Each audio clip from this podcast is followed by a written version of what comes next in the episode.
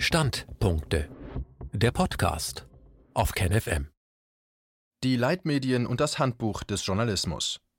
Unter dem Stichwort Corona findet der größte Betrug der Menschheitsgeschichte statt. Ein Bruch mit Verfassungs- und Menschenrecht, ein möglicher Massenmord. Zeit für die Helden der Aufklärung? Ein Standpunkt von Anselm Lenz, Herausgeber der Wochenzeitung Demokratischer Widerstand. Zitat eine freie, nicht von der öffentlichen Gewalt gelenkte, keiner Zensur unterworfene Presse ist ein Wesenselement des freiheitlichen Staates. Insbesondere ist eine freie, regelmäßig erscheinende politische Presse für die moderne Demokratie unentbehrlich, in ihr artikuliert sich die öffentliche Meinung. Die Argumente klären sich in Rede und Gegenrede, gewinnen deutliche Konturen und erleichtern so dem Bürger Urteil und Entscheidung. Zitat Ende. So urteilte das deutsche Bundesverfassungsgericht am 5. August 1966 im sogenannten Spiegelurteil. Weiter heißt es dort, Zitat, Presseunternehmen müssen sich im gesellschaftlichen Raum frei bilden können. Sie arbeiten nach privatwirtschaftlichen Grundsätzen und in privatrechtlichen Organisationsformen. Sie stehen miteinander in geistiger und wirtschaftlicher Konkurrenz, in die die öffentliche Gewalt grundsätzlich nicht eingreifen darf. Zitat Ende. Selten war der Berufsstand der Journalisten für das Leben der Allgemeinheit so wichtig wie seit der Ausrufung des Corona-Regimes. Doch die wenigsten haben den Mut, ihren Beruf auch auszuüben. Dabei müssten sie sich nicht nur an das große Ideal des Rechtsinstitutes freie Presse halten, wie es das Bundesverfassungsgericht 1966 noch stärkte, es wäre ein Anfang gemacht, zumindest handwerklich seriöse Arbeit abzuliefern. Werfen wir mal einen Blick in das Handbuch des Journalismus. In dessen neuester Auflage vom März 2020, also kurz vor der Corona erschienen, heißt es im Vorwort: Zitat damit aber sind wir bei den Journalisten, die wir meinen, die von den seriösen Zeitungen und Sendern nämlich. In aberwitziger Überreizung der Bilder von 100 Atemschutzmasken auf den Straßen der Stadt Mexiko hatten auch sie die Panik herbeigeschrieben. Zitat Ende. Doch die Schweinegrippe hatte sich Ende des Jahres 2009 für den Menschen als völlig ungefährlich herausgestellt. Die Gesundheitsbehörden sind auf eine Kampagne der Pharmaindustrie hereingefallen, so das Handbuch des Journalismus. Im Zweifel für den Zweifel. Auch die damalige Pandemie war Panikmache, das hatte der damalige Präsident der Bundesärztekammer bereits am 1. November 2009 verlautbart. Doch das Boulevardblatt Bild titelte noch am 29. November 2009 im Sinne der Vorläuferkampagne von Corona Oliver Pocher, Schweinegrippe, wie gefährlich ist das für seine schwangere Sandy? Die Publizisten des Handbuchs des Journalismus, Wolf Schneider und Paul-Josef Raue, sehen zwischen Sensationslust und Beamtenjournalismus Platz für eine wichtige Minderheit.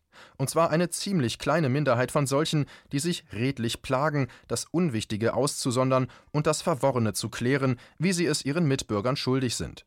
Streitlust, Rückgrat und Misstrauen seien die Königstugenden für den Begabungsberuf Journalist, Weltkenntnis hilfreicher als vermeintliche akademische Orden. Doch wer bezahlt auch noch dafür, dass er angelogen, für dumm verkauft, beschimpft und verleumdet wird, dafür, dass er mehr Zeit beim Entwirren der Propaganda aufbringen muss, als wenn er es sich erst gar nicht reingepfiffen hätte? Richtig, der Leitmedienkonsument. Bei ARD und ZDF, bei Bertelsmann und Springer, bei Spiegel, FAZ und Taz sitzt man mittlerweile tatsächlich in der allerletzten Reihe. Wer überhaupt wissen will, was los ist, muss schleunigst von diesen Lautsprechern weg. Mach deinen Fernseher kaputt war ein Slogan in den 1990er Jahren, der zum Rausgehen anregen sollte. Denn in einer Welt wie George Orwells 1984 können die Propagandaempfänger nicht mehr ausgeschaltet werden, und die steht in mancherlei Hinsicht vor der Tür, ist schon im Haus.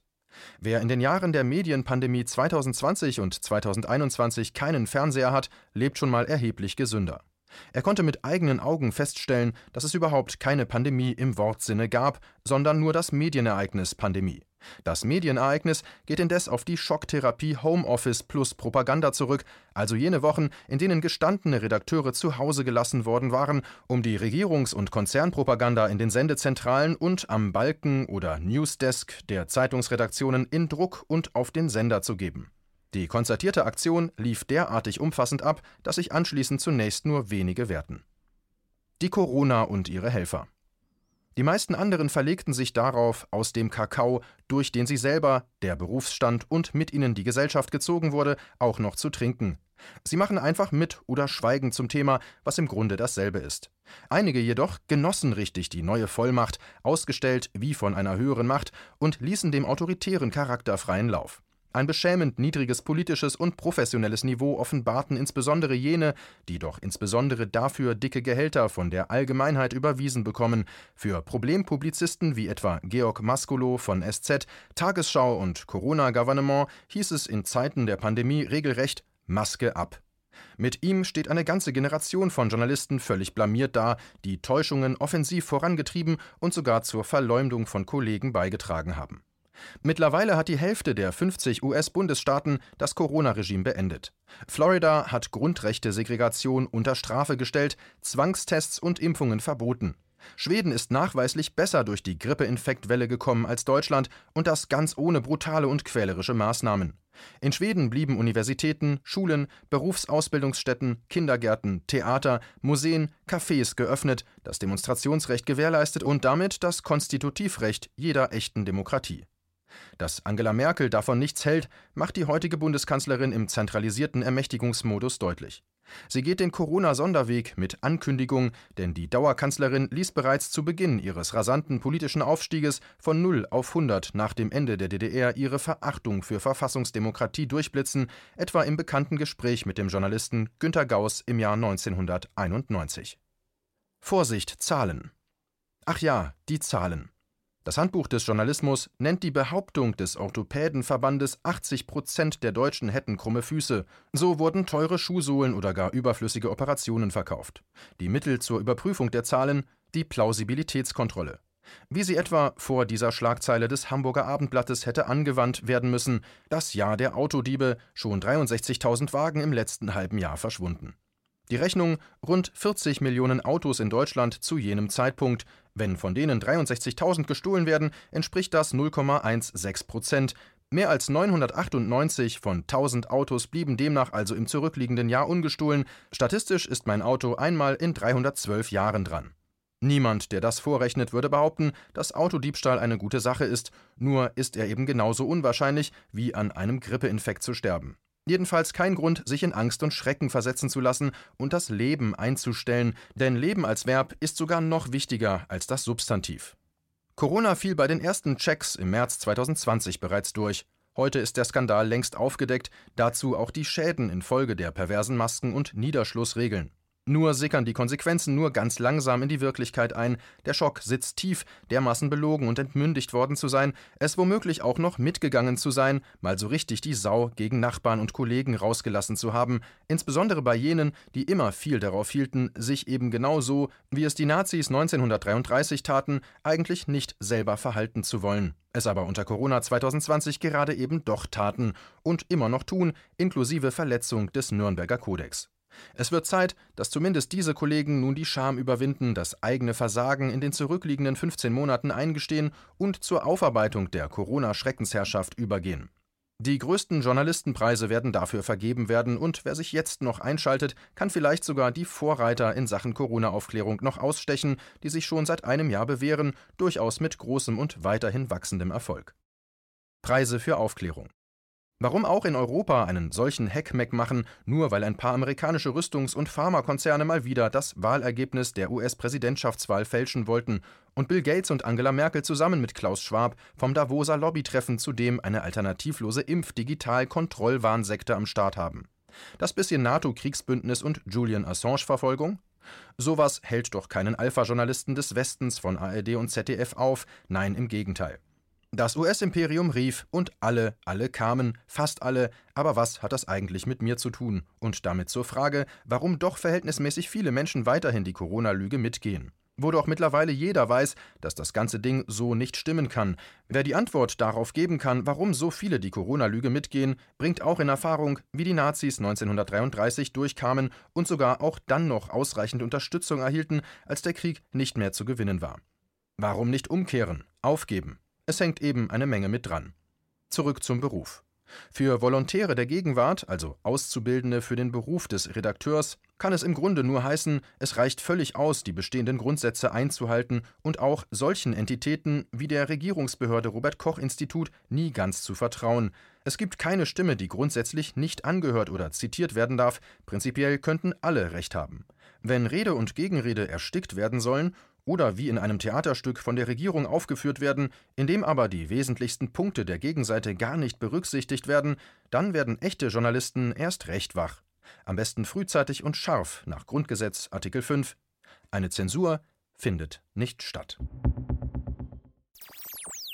KenFM ist crowdfinanziert und unabhängig. Leiste deinen Beitrag zu freier Presse und unterstütze unsere Arbeit finanziell. Wenn du zukünftig keine Beiträge verpassen willst, abonniere den KenFM Newsletter und installiere dir die KenFM App für iPhone und Android. Weitere Informationen auf kenfm.de/support. Hallo Community. In diesem Video möchten wir euch das Thema Bitcoin ans Herz legen. Wir werden euch erklären, was Bitcoins sind, wie man damit bezahlen kann und welche Bedeutung diese Währung für KenFM hat. Viele von euch haben sicher schon von Bitcoin gehört oder nutzen es sogar privat. Wie ihr KenFM mit Bitcoins unterstützen könnt und warum das für uns aktuell sehr wichtig ist, verraten wir euch jetzt. Das ist ein Bitcoin. In Wirklichkeit existiert so ein Bitcoin aber gar nicht. Es gibt ihn nur virtuell im Internet als digitale Währung in einem digitalen Konto.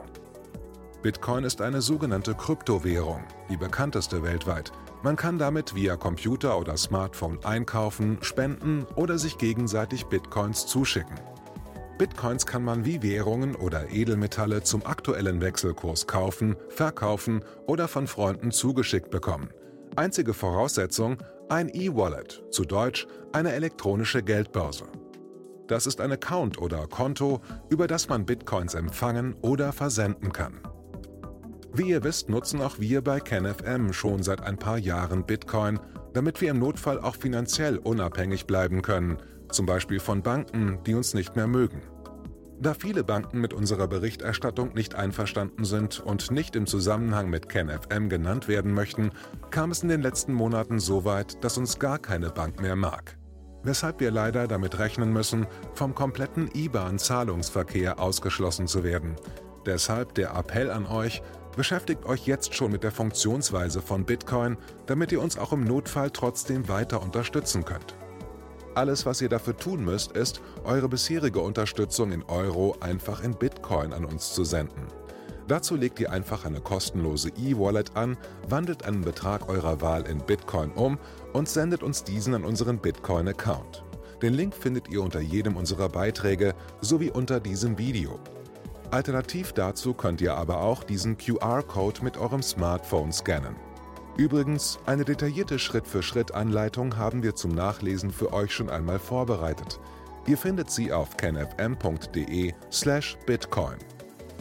Ob Bitcoin oder Kryptowährungen wirklich die Zukunft des Geldes sind, wissen wir nicht. Aber vielleicht ist das bald unsere einzige Option, so unabhängig wie möglich und vor allem ohne Bankkonto für euch in Zukunft weiterhin freien und unabhängigen Journalismus machen zu können. Wir hoffen sehr auf eure Unterstützung und sagen jetzt schon tausendmal Danke. Euer Team von KenFM.